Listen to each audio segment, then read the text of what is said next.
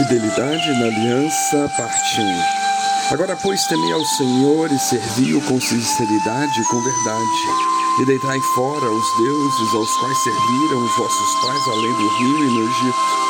Servi ao Senhor. Porém, se vos parece mal aos vossos olhos servir ao Senhor, escolhi hoje a quem servais. Se aos deuses a quem serviram os vossos pais, que estavam além do rio, ou aos deuses dos amorreus, em cuja terra habitais. Porque eu e minha casa serviremos ao Senhor. Josué 24, 14 e 15. A primeira coisa que nós percebemos no texto é a existência de uma aliança entre Deus e o seu povo. O Senhor se relaciona com o seu povo por meio de alianças. Não é exatamente uma nova aliança que está sendo realizada naquele lugar, é uma renovação daquilo que Deus já tinha feito com os antepassados daquelas pessoas. A Bíblia mostra no livro de Gênesis que Deus fez uma aliança com Abraão. E a aliança com Abraão se estendia a todos os seus descendentes. Aquelas pessoas que estavam com Josué eram descendentes de Abraão.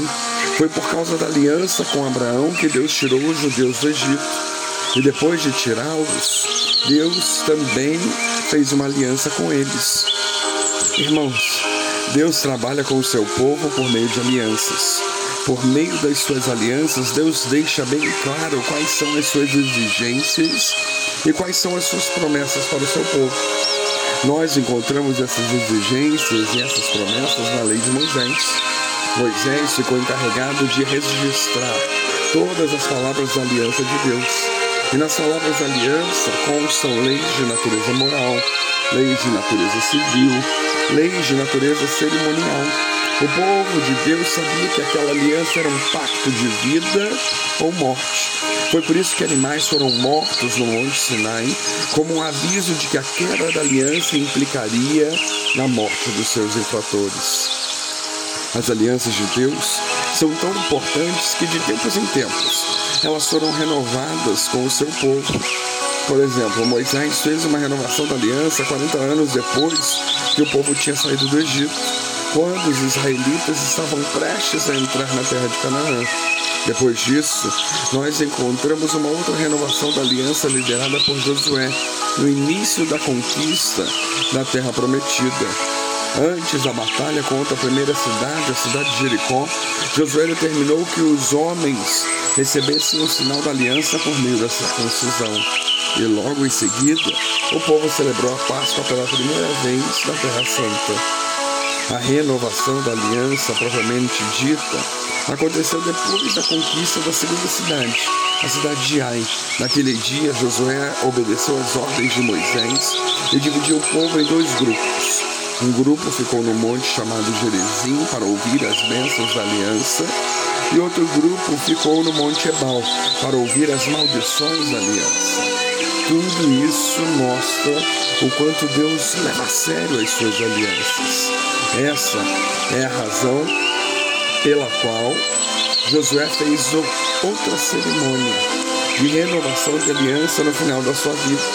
Isso era necessário porque ele estava muito velho e logo logo iria morrer. O povo precisava lembrar-se dos seus compromissos e a nova liderança precisava ser preparada para guiar aquele povo.